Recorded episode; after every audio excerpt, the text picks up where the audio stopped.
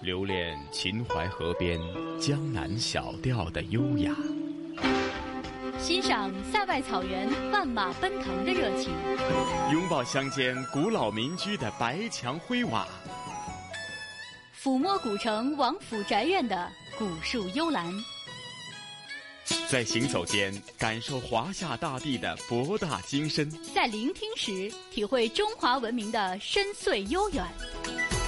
这里是华夏之声台和香港电台普通话台联合制作播出的《魅力中国》。好了，收音机旁以及国际互联网上的所有的海内外的听众朋友们，大家好！欢迎大家又准时收听由中央人民广播电台、华夏之声、香港之声和香港电台普通话台联合为大家制作的《魅力中国》。我是普通话台的节目主持陈曦。听众朋友们，大家好，我是中央人民广播电台的节目主持人小康。小康你好，嗯，晨曦你好，是咱们今天的《魅力中国》的主题，是否依然是传承我们老一代的文化，继续是老字号的传奇啊？嗯，没错。那今天呢，我们还是继续行走在传承中的老字号。那今天呢，要给大家介绍的呢，首先就是美食，毕竟这个民以食为天哈，所以美食是非常的重要的。那首先呢，要给大家介绍的呢是这个叫做砂锅居的饭庄。砂锅居饭庄呢，它开业于清乾隆年间，已经有两百多年的历史了。听名字就知道它是主打这个砂锅系列啊。呃，我知道这个粤菜当中其实是有砂锅粥啊，包括砂锅包这些。我不知道我们香港晨曦有没有经常吃这个砂锅系列的？嗯，那其实，在粤菜当中是有砂锅系列，但是并不是特别的流行，或者呢，有时因应一些食材或者季节呢。某一些时候呢，才会多一些砂锅系列哈，因为毕竟呢，香港呢是一个比较呃蛮炎热的一个地区。我总觉得按南方人的这个饮食习惯呢，他不会一年到头呢都有这个喜欢上这个砂锅系列。嗯。晨曦说的非常的对啊，因为我们北方呢冬天的时候比较寒冷，所以砂锅呢在我们北方也是非常的流行。那这家砂锅居呢，它有一些特色，比如说它的砂锅白肉就是它的招牌菜。嗯，那它以其特有的这个烧、扒、白煮等手法呢，将烹饪这个猪肉的精粹啊，然后赢得的赞誉也是非常的厉害。大家听一下，叫做“名震京都三百载”。味压华北白肉香，哇！也就是说，这个华北地区都没有比他家香的，嗯，所以这个可想而知，他家的味道是非常的美味，嗯，而且他家也有非常出名的故事啊，就是说，在清朝的时候，在定王府啊，祭祖用过的猪肉呢，都是呢赏给仆人使用的。那有的仆人呢，拿到猪肉之后呢，就去到府外去换钱。后来呢，仆人们就看到，哎。这好像有利可图啊！就与曾在御膳房干过的厨师合作呢，在外面正式的开店经营起了砂锅煮白肉。哦，有生意头脑。对对对，有生意头脑，并取名为和顺居。那因为店里呢使用一口直径约一点三米的砂锅煮肉呢，久而久之，人们就习惯的称它为砂锅居。嗯，那开业初期其实只有少数的官员前来品尝。那后来呢，人们就不断的慕名前来。啊，每天一头猪，不到中午就卖完了。所以当时呢，北京也有这样的歇后语，叫做“砂锅居的幌子过午不候”，也就是说，过午之后砂锅居就不卖了。嗯，那其实真正的原因呢，是因为它的货做不出来，可想而知它的火爆程度啊。嗯，那直到一九三七年，其实砂锅居才增添了晚餐。解放后呢，砂锅居也很快得到了发展。现在呢，增添了很多小砂锅炖煮的，比如说像砂锅鸡块、砂锅丸子、砂锅豆腐和什锦砂锅等砂锅菜。那现在发展到现在是有点叫专题系列化了吧？这些美味儿。嗯，对，没错。呃，这些其实是已经形成了他家一个系列啊，非常受到顾客的欢迎。嗯，好，那小康了，讲完这个哇，越听越激起了大家这个想吃美味儿的那种心情哈。那接着下来又介绍哪方面的一些又有故事又是传统的美食呢？嗯，那接下来呢，为大家介绍的叫做丽丽豆花庄。哎，这个是一家川菜馆啊，是丽丽和豆花饭庄两。家名噪京城的老店的联合体。它的文化故事，就像晨曦刚才说的，可以用“车载斗量”来形容啊。建国初期呢，大名鼎鼎的劳动餐厅，经郭沫若巧取“劳动”中的两个“例”字，呃，两个“利”，大家都知道“劳动”嘛，嗯，这两个字里面都有“利”字，是，所以为其改名为“丽丽餐厅”，并题匾赋诗。呃，这样的一个故事呢，很多老北京其实都耳熟能详。一九五四年呢，丽丽餐厅一开张就凭借着用料讲究、制作精细、川味。独特，吸引了很多的食客。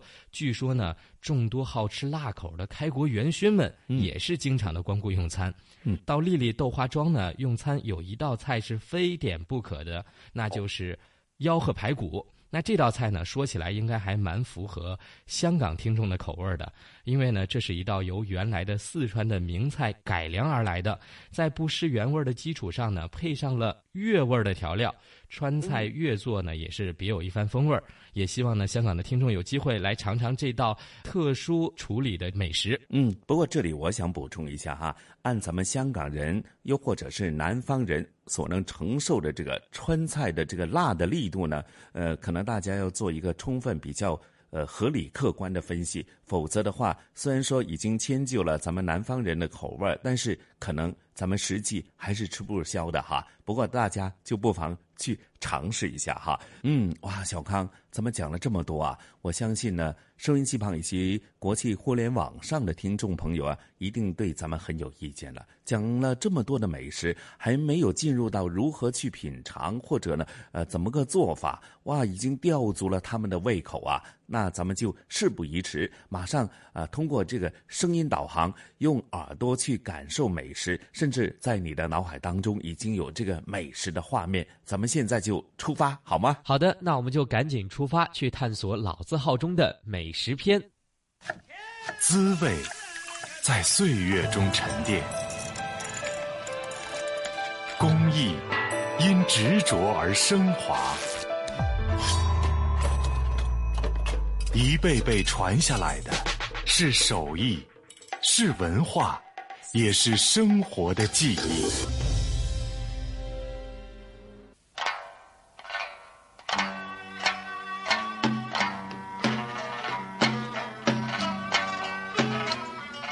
砂锅居饭庄位于繁华的北京西四南大街路东。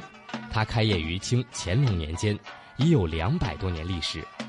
砂锅居卖的白肉是头天晚上宰杀一头百十斤重的京东边猪，收拾干净后连夜放在一口直径四尺、深三尺的大锅中煮，经一夜熬煮，次日晨正好熟透。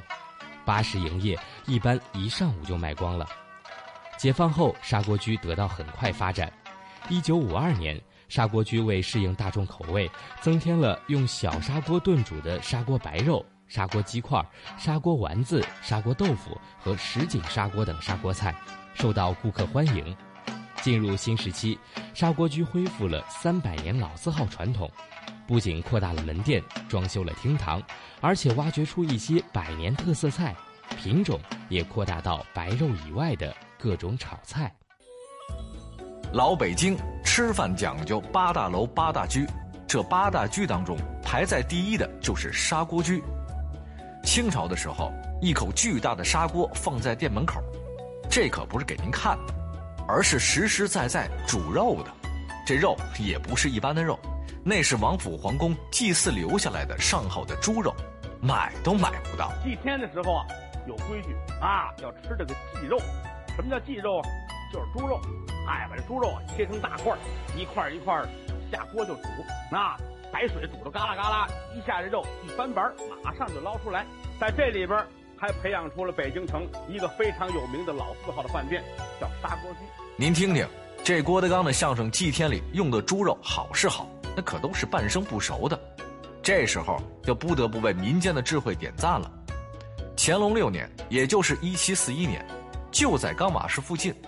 几个聪明的更夫看上了这些上好的半生不熟的猪肉，稍微一加工就变成了美食。在刚马市这个地界叫卖之后，就是砂锅居的前身和顺居了。可那口煮肉的大砂锅让老百姓们叫顺了嘴儿，最后直接改名今天的砂锅居。说起这两百多年前的故事，砂锅居的行政主厨刘大力滔滔不绝。这个咱们这个中华老字号呢，从那个一七四一年到现在，一直连位置都没变的一家老字号啊，一直原址就在这儿，到现在还是，呃，随着那个这么些年的变迁啊，还是一直在这个原位置，只是面积越来扩越来扩大了。嗯，说过去啊，太早的时候就是老师傅说啊，这是有一口大锅，直径那个三米，深四米，当时煮的上好的猪肉，然后呢，这卖完了就就完了。就半天买卖，砂锅居的幌子过午不候嘛。我们呢，像也是一个，现在当然是要用铁锅煮肉了，底下有四十斤的棒骨做汤底儿，两天就换。我们在用那锅煮肉的时候呢，这一锅就八十斤。其实我们这个选料选的还是比较讲究的，用中间这块肉的时候，可能等等一下几斤肉，可能也就选出这一斤肉来。嗯，切的时候呢，也刀工处理方面也很讲究，我们切的两毫米以里的片儿。不能说切过薄，过薄以后，这个肉煮的时候已经是断生了，还要在砂锅上再靠。这靠的时候切的过薄呢，它肥肉这地儿就化了。切的恰到好处，然后码成那个鱼鳞片儿，小锅两。说的再好，也不如眼见为实。跟着刘大力师傅走进砂锅居的透明后厨，亲自感受一下炖靠砂锅。这呲呲啦啦的声音，就是砂锅灶上靠砂锅的声儿。这砂锅可不是直接放了火上烧的，而是在明火灶台上放上一块块的大铁板，大火在下面烤着铁板，铁板上面再放上砂锅，受热均匀，也不容易毁坏砂锅。现场感受着这事儿就比较刺激了，熊熊的火苗从铁板之间窜上来，采访机的防风毛衣啊，差点牺牲在火苗里，在灶台旁边站一小会儿，就会被烤得满脸通红。一回头，就那口煮肉的大铁锅，很低调的在角落。浇的汤就开始靠这白，这是白肉，再加上汤，我们都这种都对好口了。这每天煮了三三四百斤肉呢，是备用的，因为它需要一个冷冻的过程呢，还冷冻还得冷冻二十四小时。一会儿可以到咱们的库房里看看，整个一排一排全是鸭。说走就走，刚刚经历了砂锅灶边的烘烤，这会儿就跟刘师傅一路往下，来到砂锅具的大冰库里。满满当当的白肉冻在里面，硬硬邦邦的。走在冰库里的人却是冻得发抖啊！一会儿切切这个，这里边这切不了，就倍儿冻。这个是这么一个环节。吃砂锅不是快餐，点完菜你马上能上，而是客人下单之后，师傅们才开始把备好的砂锅放上灶具炖烤。这过程长达二十分钟左右。那这二十分钟吃点啥呢？砂锅居的三十二炸碟菜不会让您失望，两百多年了，他们都还在。过去那个这个三十二炸碟也是挺多的，炸心、炸肺、炸指盖儿，呃，卷根儿、卷肺、卷里脊、芝麻丸子、冰糖肉，呃，肥肠、卷根儿、炸鹿眼儿啊，这这些菜，炸碟儿和砂锅特别有名，代表着砂锅居的这个镇店名菜，这么些年一直是这样。炸丸子炸的焦的时候，还有一个呢炖的过程。后厨里，刘师傅的徒弟正在制作炸碟菜里的代表作炸丸子，看着简单，却也是个技术活。从调馅到制作，这可都是师傅们手把手的教出来的。这个丸子也很讲究的，那炸丸子过去来讲话，呃，一两六个，汆丸子两八个，这是有讲的。滋味的传承才是一个老字号的灵魂，而滋味到现在到底还好不好呢？这得是顾客们说了算。隔个一两年。就来一次，砂锅，糟溜鱼片我觉得还不错。这么多年啊，终究是老字号，你知道吗？传统的有一些传下来了。冬天时候吃这个最舒服，特别外边下着雪，到这儿来来一个，挺挺挺好。著名砂锅居，因为老吃这口。两百多年过去了，砂锅居仍然站在乾隆六年的创立的那个位置上，从过午不候到全天营业。砂锅里留下的是传承中的百年味道。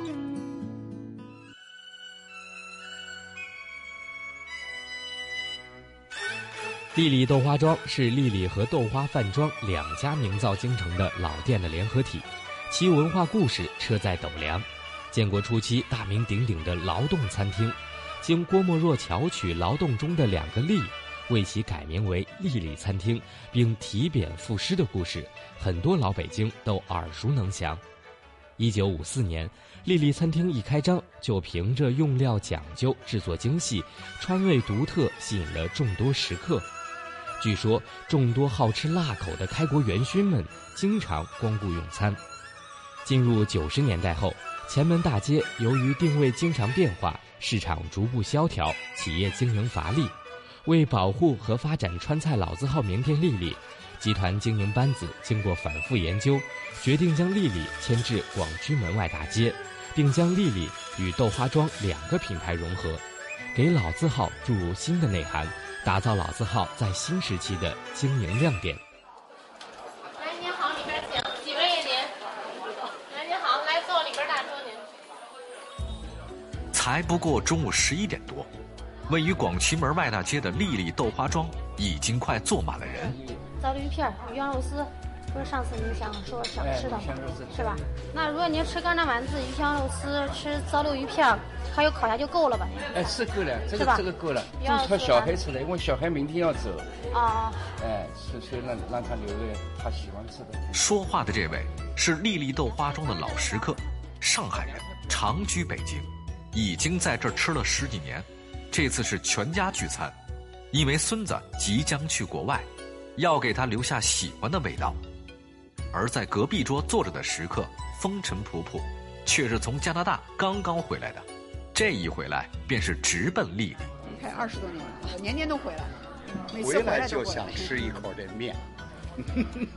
他就是不会做成他这样子，嗯，别的都有，就是做不出来这个豆花庄的这种凉面。其实那面很简单，还是凉面。这个季节，按说咱们北京人已经不吃了，他回来就想吃这口。我到这来就爱吃他的这个豆花，小到一碗麻辣凉面或爆汁豆花，大到一份将军鱼或吆喝排骨。丽丽豆花庄，这家北京城的川菜馆，总是有着它特别的味道，吸引着众多食客。这其中啊，就有北京奥运会福娃之父。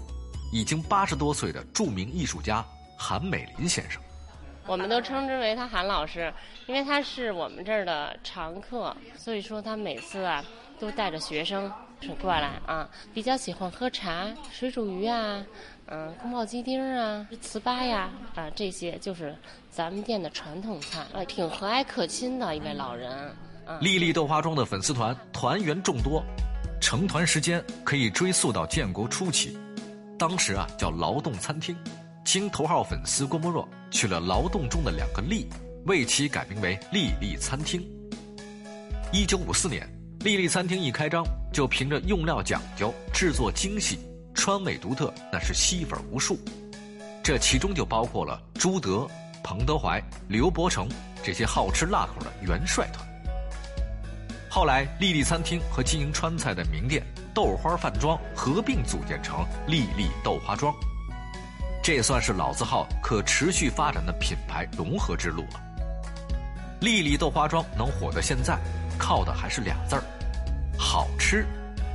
经理赵海霞介绍说，单是豆花，从选优质的黄豆开始，就得严格按照标准走。点这个的时候，它是个技巧，你要是吃嫩一点的，还是吃老一点的。除了这两种的这个，在这个基础上又做了好多豆花，比如说是甜豆花，年轻人爱吃的甜豆花，啊，还有百合豆花、咸豆花、牛肉豆花，呃，肥肠豆花，还有那种就是小朋友最爱吃的那个叫海苔豆花。丽丽豆花庄堪称京城一绝的系列豆花，在保证制作工艺和烹饪过程的基础上，口感方面不断的推陈出新。本着这种精神。如今的老字号，除了老食客，也吸引了不少年轻的粉儿。我一个月一般会来个两到三次啊！我喜欢吃他们家的爆汁豆花儿。哎，我们这个属于新派年轻人，每天中午一块儿出来吃个饭。呃，宫保鸡丁和蛋黄、玉米、烧茄子，还有一个蒸蒸酥肉。前厅吃的热闹，这后厨也一直没闲着，各种新鲜的食材。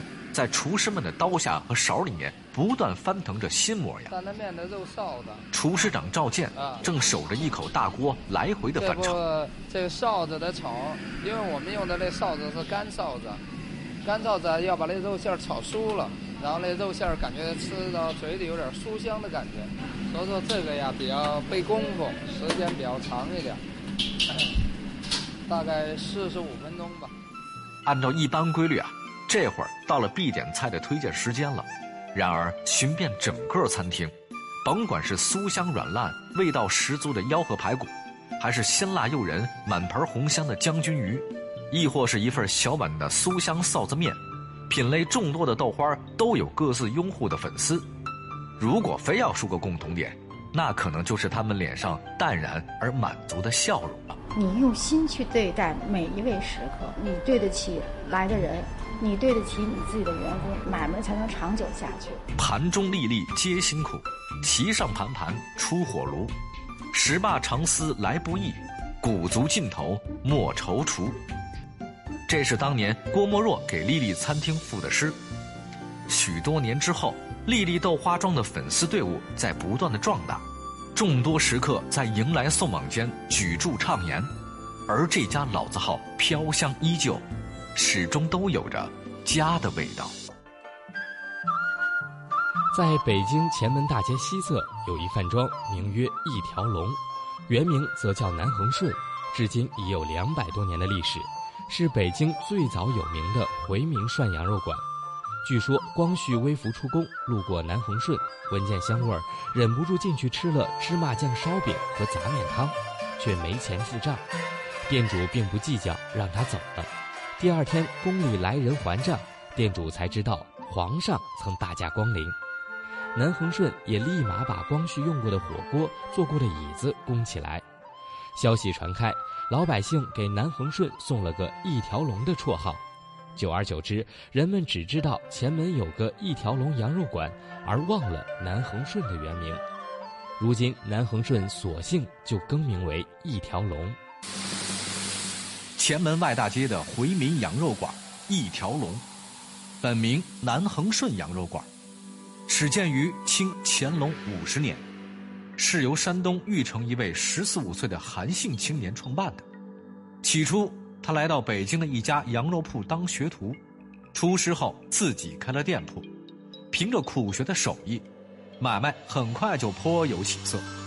那为什么后来叫一条龙了呢？那是因为光绪皇帝曾经来过。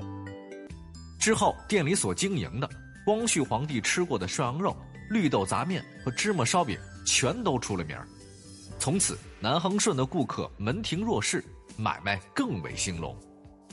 一条龙之所以能经营这么多年，靠的就是一个词儿，讲究。一条龙它是什么呀？它有宗旨，选料精，佐料全，加工细，主食香。呃，因为这理念呢，是一直是二百多年前这个就是传承下来的。涮肉怎么讲究呢？老北京的冬天的这个开始的一个仪式，那么点个锅，烧个炭，切好羊肉，卸好酱，是吧？就这么说的。所以说，我说这些东西啊，就是什么呀？一吃羊肉的原味儿。清汤，老北京的是白开水，加点葱姜、枣、枸杞子一放，哎，这然后就上羊肉，羊肉这特别有讲究了，就是一般是我们这儿选用的什么呀？就兰州的那个滩羊肉，刚开始找找不着啊，不好找啊，这种东西少啊，毕竟远呀，试了好长时间。然后呢，后来这麻酱，这麻酱也挺拿人的。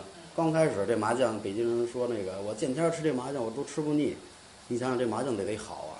这麻将调了很多回，然后叫点老北京的一些老人啊，哎，过来你尝尝，今儿尝尝不行，哎，再调，缺点什么，差点什么。一条龙的羊肉与众不同，专门派人选购甘肃、宁夏等地的羊，骨架小，粉肉白膘，香嫩不膻。一条龙的师傅加工也细，羊肉片切得薄。这肉准备好了，咱就下锅吧。哎，稍等。您别以为把肉倒进去就齐活了，这涮什么肉，怎么涮肉，那可是很有讲究的。一般涮羊肉就是羊身上的五个部位：小三叉、大三叉、黄瓜条，然后磨刀、元宝肉。这五块肉是涮肉里面的上品。老北京涮的是什么呀？先不涮肉，先涮什么呀？搁两片羊尾油，因为这水也是白水，得稍微有点那个油心子。然后下这个还不能下瘦的，一般是小三叉、大三叉。切的挺到位，哎，比如说拿这一片涮进去的时候，这筷子我不能把这夹死了。涮肉的时候先下去，哎，稍微放松一下，哎，涮一下这边得了这就可以了。你说扒下来不管了，那叫煮肉了。吃完了肉，涮完了菜，烧饼则是最后的程序。一条龙的烧饼与别处的不同，它的烧饼和面一盆是十斤，九斤面加一斤发面，还要用一斤二两的芝麻酱。这麻酱烧饼呢，也有讲究的。像这个烧饼，你看面上一定要外边你看焦壳，一捏的话就是能就掉渣，人一吃你看就特别酥。咱都怎么吃呢？哎，吃差不多了，哎，差一烧饼了啊！服务员上俩芝麻烧饼。烧饼先在称上烙，后放炉中烤。先烤底儿，再烤芝麻酱，这样的烧饼酱大，烙得熟，油酥适口，咬上一口，外酥里嫩，千层松软，怪不得吃完涮肉，无论多撑，都得再来个烧饼。首先，这是老字号，先把老字号的东西展现给它呈现出来，保留下来。因为这种这种东西，这点功夫不下的话，它是往后是越来越少了。在传统的基础上，再添加一些新的东西。比如说，我里面可以加点什么新出的一些菜呀，咱说你是网红的味道，哎，对这个讲究一下。现在很多人过于追求新，其实有时候所谓的老，才是经久不衰的根本。而一条龙这个两百多年的老店，将保本迎新，继续在前门大街续写老字号的传奇。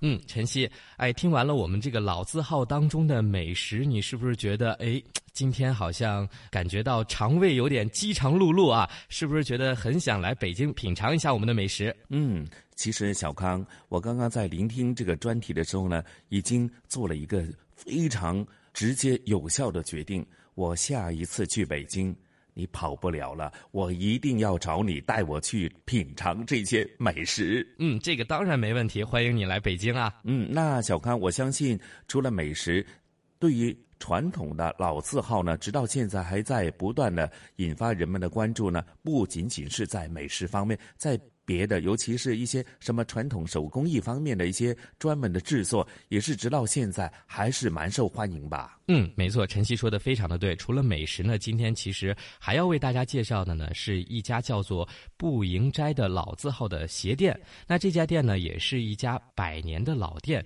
他家呢素有“和气步营斋”之美称。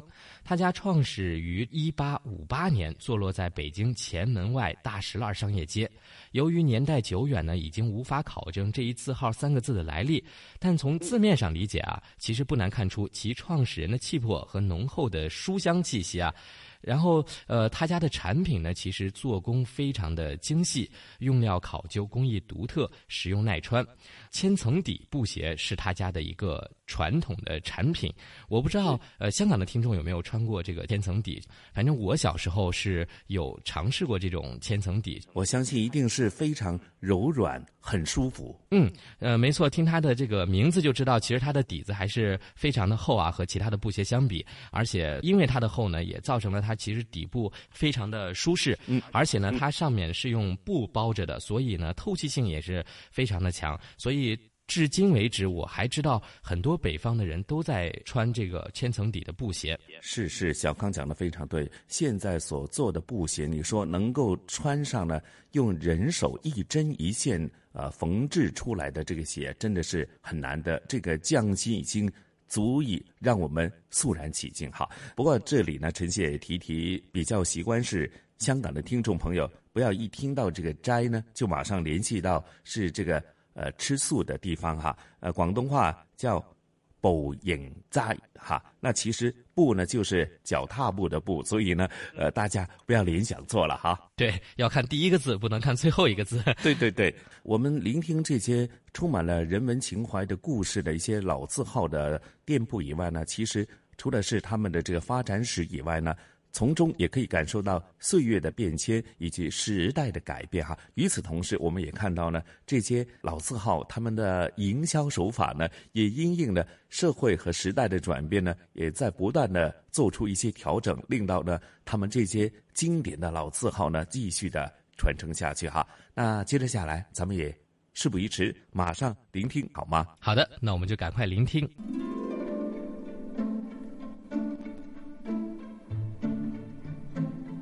作为百年老店，步营斋素有“和气步营斋”之美称。步营斋鞋店创始于清咸丰八年，也就是一八五八年，坐落在北京前门外大石栏商业街。由于年代久远，已无法考证这一字号三个字的来历，但从字面上理解，不难看出其创始人的气魄和浓厚的书香气息。步营斋产品做工精细，用料考究，工艺独特，实用耐穿，各种款式、花色品种齐全。制作布鞋的材料，从制鸽背的白布到纳底的麻绳、配帮、烘干等道道工序，层层把关，一丝不苟。千层底布鞋是步营斋的传统产品，不仅用料上乘，且做工精细，鞋底用人工一针一针的纳。每平方寸要拿八十到一百针，要横平竖直，这样加工出来的千层底不走样、不变形，穿着吸汗、柔软、舒适，深受消费者的青睐。那现在呢，我当着大家面呢，拆解一双我们的鞋，可以听见声啊，其实真的很结实了，真的真的，你随便这么拿是没有问题的。我觉得用壁纸刀来说，其实是体现不出来这个结实程度。我现在给他准备了一个小锯，这是在北京前门步营斋鞋店柜台前，步营斋鞋帽有限公司副总经理赵成南给我们展示步营斋布鞋，用真实不破不立的手法展现优质产品步营斋老字号布鞋。大家可以看一下这个鞋的这个侧面啊，看一下这个厚度，这每一层啊，每一层都是布，每层的布面大家可以看到剖面啊。都可以看到那点的麻绳，七道工序基本上都在这里。说起布鞋，大家最熟悉的就是千层底布鞋，这正是步营斋的传统产品。坐落在北京前门外大石栏商业街步营斋鞋店，始创于清咸丰八年，也就是一八五八年。由于年代久远，无法考证这字号的三个字的来历，但从步营斋上来看，就能发现创始人希望生意兴隆、通四海的气魄。和浓厚的书香气息。一九九二年，步营斋品牌被国内贸易部评为中华老字号。一九九八年以来，连续被北京市工商行政管理局评为北京市著名商标。我们这卖的最好的是这个鞋，叫铃铛虎。这个鞋其实呃，很多人买，并不是为了给孩子穿，其实为了吉祥。这个这款鞋是北京礼物认证产品，这是我们制作的亲子款。说有时候官靴跟这个挺像的。您看这边是我们的婚鞋系列，那边是从从结婚到入洞房的一套系列的鞋，我们都有。走进步营斋鞋店，琳琅满目的鞋让我们是眼花缭乱。咸丰八年，由李松茂、李松森兄弟二人首建步营斋。过去选址前门外的西岳墙，服务对象主要是当朝官员和上流社会的达官显贵。清末一场大火烧毁后，再建步营斋，就选址前门外大石栏，建有了现在的步营斋，也由此涉足民间产品。后来由二人的唯一之子李斌直继承。说起来，步营斋的手艺和技术那都是有故事的。听听退休老经理刘亚洲的讲述吧。越来生意越大，所以发展到给这个后宫里边做专门做女鞋，你像这个盆鞋呀。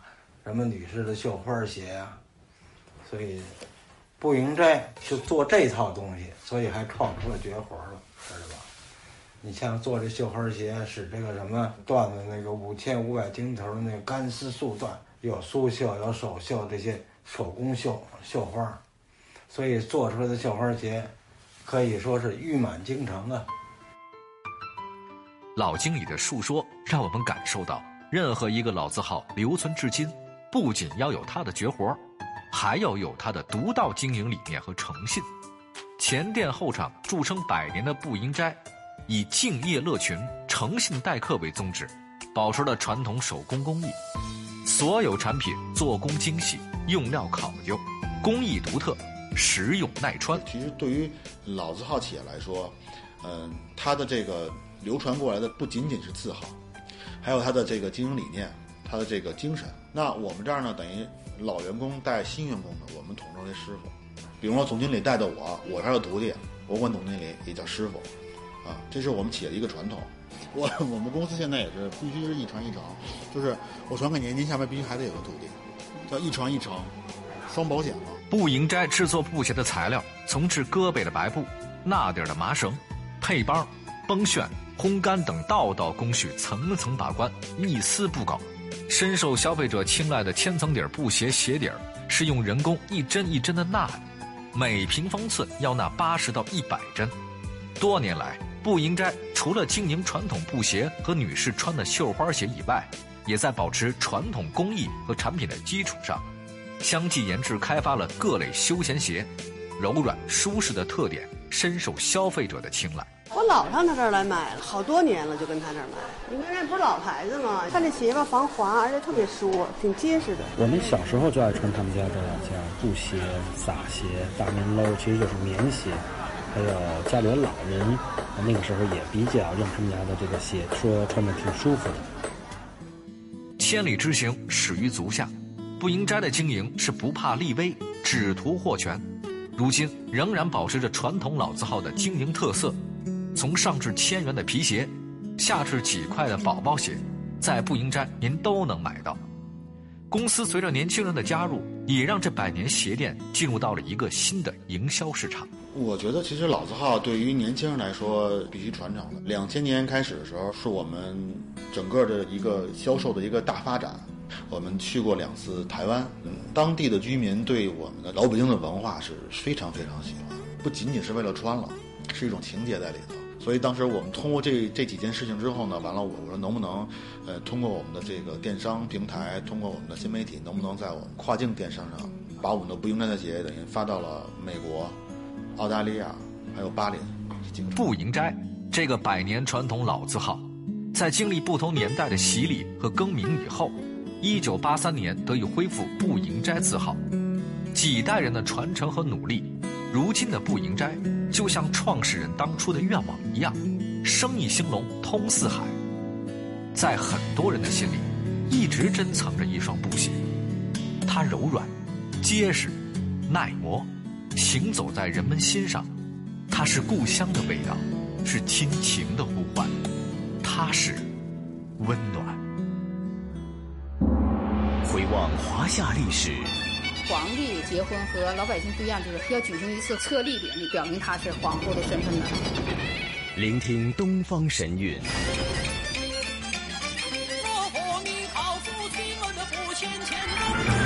探寻本土文化。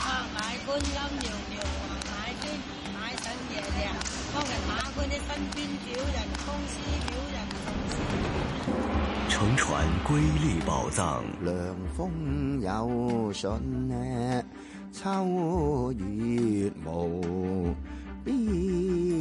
遗产要活化，要把它重新运用才是遗产。穿越古今，感悟人文，魅力中国。每个星期天中午十二点，让魅力更美丽。听众朋友，大家好，这里是由中央人民广播电台华夏之声、香港之声和香港电台普通话台联合制作播出的《魅力中国》节目，我是中央人民广播电台的节目主持人小康。听众朋友们，大家好。我是来自香港电台普通话台的节目主持陈曦，是小康啊。聆听刚刚的咱们《魅力中国》的专题，传统传奇的老字号呢，的确是令咱们眼界大开，同时呢，也感受了很多人文的情怀，以及感受呢，在时代的岁月的变迁过程当中啊，如何这些老字号呢，之所以成为老字号呢，是他们。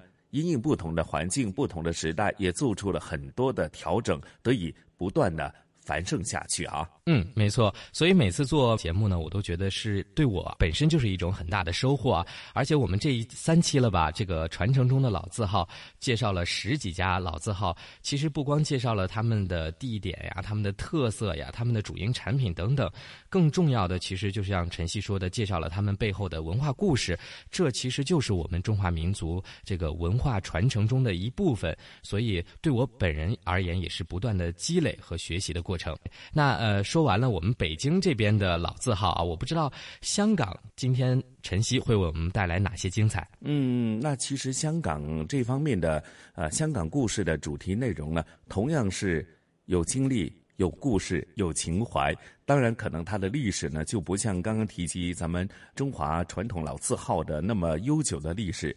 那咱们今天香港故事主题呢，就是香港的。古堡别墅。那其实是位于香港岛的大坑的大坑道，那其实就临近呃一个公共屋村立德村的旁边，那是已故呃商人。胡文虎所建造的一座别墅，那现在已经是列为了一级的历史建筑。那在整体的保育以及呃重整的过程当中，它也是经历了很多风风雨雨，甚至呢本身这个别墅呢，它无论从它的建筑的特色，以及在整体的不断的几次改建当中，甚至保育的过程当中，如何有效的。传承过往的那种建筑的文化艺术的氛围，又或者工艺的技巧，如何继续的保育和传承，甚至修复过程当中，都是给人们提供了很多话题，也从中呢，呃，围绕在虎豹别墅当中，也是成为了一个。社会的热点呢，甚至当中所发生的、经历过的人和事呢，在过去的一段时间也曾经成为这个焦点新闻、头版头条呢。哈，那具体的情况是怎样呢？咱们一起就聆听由同事雨波和嘉宾主持，来自中国旅游出版社的副总编辑一哥陈一年为大家做一个声音导航，为大家娓娓道来当中所经历过的人和事，好吗？嗯，那我们就赶快聆听今天的香港故事。传统现代相映成辉，中西文化共冶一炉，东方之珠，动感之都，香港故事。香港故事。欢迎来到香港故事节目时间。节目当中，雨波非常高兴，请来香港中国旅游杂志副总编辑陈一年一哥，你好，你好，大家好。继续我们来关注香港的活化建筑，还有它的新的用途。呃，虎豹别墅，不晓得大家有没有听过这个名字哈？其实关闭了二十年之久，回到了公众的关注当中。这座一级历史建筑看上去是一个很有特色的啊建筑的模式。园林盛景啊，不过呢，最近它有一个新的名字，叫做虎豹乐谱。这两集香港故事呢，就跟大家一起来介绍一下虎豹别墅的变身过程啊。虎豹别墅啊，呃，如果是在这个呃六七十年代、七八十年代成长的人啊，就是会对他会记忆犹新的了啊，因为呃在那个年代啊，香港。主题公园还不多，那个时候，呃，这就是一个很热门的一个主题公园，已经是主题公园了哈。对，我还以为它是一个私人的这个它是个私人的住宅群啊。呃，它的中心就是呃呃这个别墅啊，但是围绕别墅呢还有一些花园啊，呃，特别是。万金油花园，为什么叫花万金油花园呢？味道都出来了啊！就是要要也介绍一下，嗯，这个别墅啊，虎豹别墅的来由啊。OK，呃呃，上了年纪的人都很很熟悉胡文虎啊。嗯，胡文虎这是一个一个富商啊，呃，华人，呃，家乡是在福建，呃，但是呢，他出生在缅甸。啊，嗯，这样的一个华人啊，呃，一个富商，呃，在香港建了他的呃别墅。啊，当然也不只是香港啊，在新加坡呀，呃，马来西亚，呃，都有啊，他的很多的物业啊，其中啊，跟我们比较有关系呢，就是香港的虎豹别墅啊，嗯嗯嗯，呃，虎豹别墅不是只有香港有啊，对对对，呃，这一处啊，我就是。进出过多次啊，因为那个年代，呃，我的孩子小的时候呢，我就带他们去看。好，哎，嗯嗯嗯，这个别墅呢，虽然说是私人的住宅啊，但是呢，哎，那个花园却是对外开放的。嗯，呃，应该说有两个花园，那一个呢就是啊万金油花园，一个就是呃胡家的私家花园。嗯，哎，这是一个很大的这个园林建筑群。嗯嗯嗯，啊，有多大？五万三千多平方米，哇，在香港的市区来讲啊，真的是不得了的一个面积啊！哎，但它的位置呢，就呃位于大坑啊，就我们以前讲过大坑啊，乌火龙啊，这这个说的是那个大坑呃区域啊，是在呃平地上啊。这里说的是在半山，半山就是说呃大坑这个区域呢。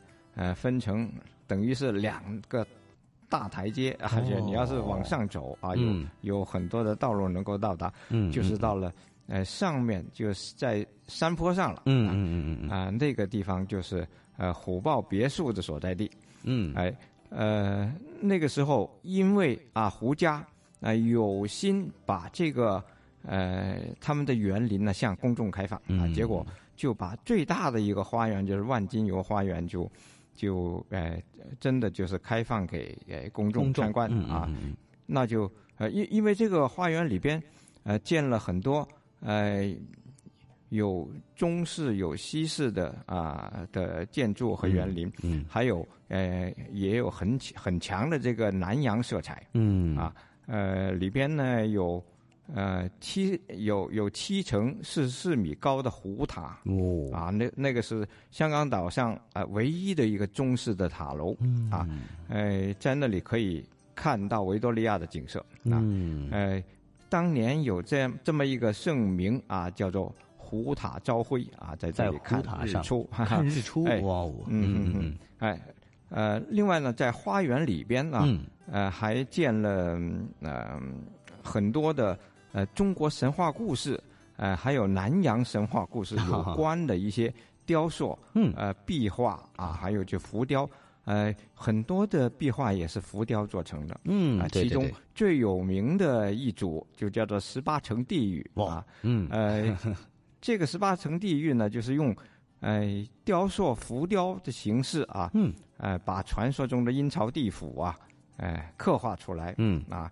呃，这里就有很多，也也有很可怕的场面，小孩子看的可能有点怕啊，但是、哦。呃，我们看的呢就呃觉得挺好笑的，因为、这里边像漫画似的啊，就嗯嗯嗯嗯呃有呃下油锅呀啊八层十八层地狱啊，嗯呃还有呃勾力今日啊，就是呃你要是犯了事儿啊，就是呃成为一个恶鬼啊，你就要、啊。要被哎呃地府的差役把你的呃舌头勾断，嗯 这这样的一些故事啊，嗯。哎，它的用意其实就是要警示除恶，就是嗯劝人要行善，啊它是这么一个意念。嗯嗯嗯嗯哎，当年这就是一种主题公园啦。啊，嗯，也是有教育意义哈，啊，是这一这一种的这个形式哈。那除了有非常呃有意思的这个建筑特色之外，还有刚刚说到的一些精致的雕塑啊，那么也警醒啊，警示除恶。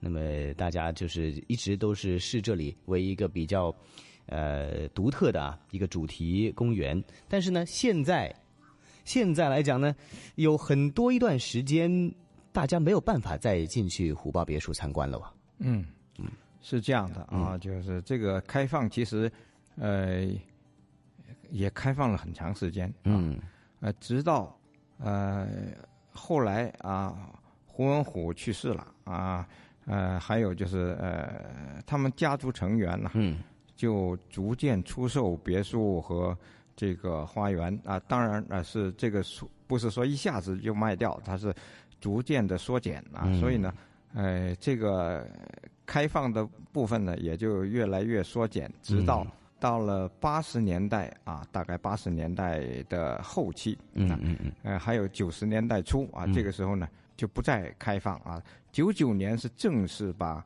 呃这个啊、就是包括了万金油花园这一大、这一些啊多余的部分，嗯就是不是他们胡家自己住的那个部分，嗯就哎卖掉了啊。嗯从此以后呢就。呃，重门深锁嘛，一般你这么算起来，就是一一九九九年，这是完全关闭了啊，那就是算起来不是就二十年嘛？实际上，是是是嗯、呃比二十年还要多一点。嗯，所以呢，在呃一九九九年之后，大家看到虎豹别墅是重门深锁啊，嗯一直到了二零呃零三二零一三年的时候，有一个新的转机，就是胡文虎的慈善基金投得了一个活化项目。嗯，这个是由政府发展局啊进行投标啊，嗯。就是希望能够活化这个虎豹别墅啊。嗯。剩下的部分啊，当然已经卖掉的、很多已经转化成房地产了啊。嗯嗯。哎，这个剩下这个部分呢，呃，就经过呃，一个是跟呃胡家协商，另外还就是还有啊，就是呃，已经买下了这里一些地的，嗯啊，发展商啊，协商，嗯。啊，这样政府呢就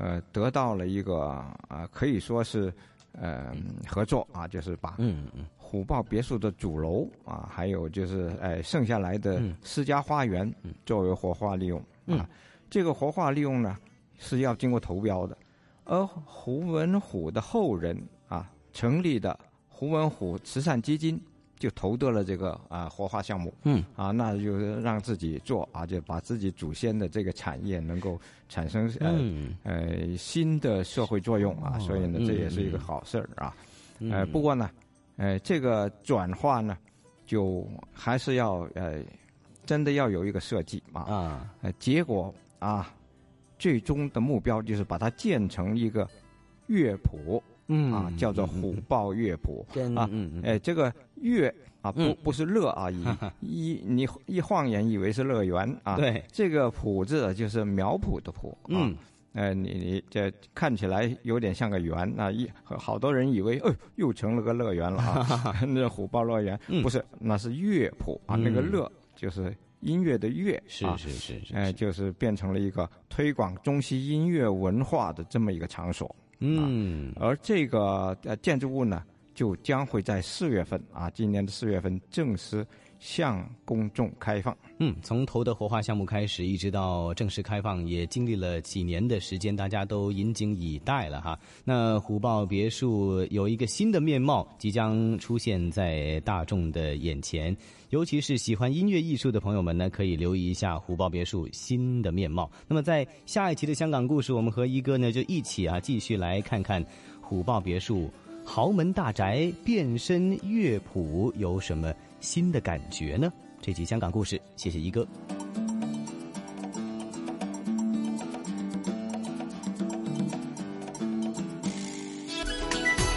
这里是华夏之声台和香港电台普通话台联合制作播出的《魅力中国》。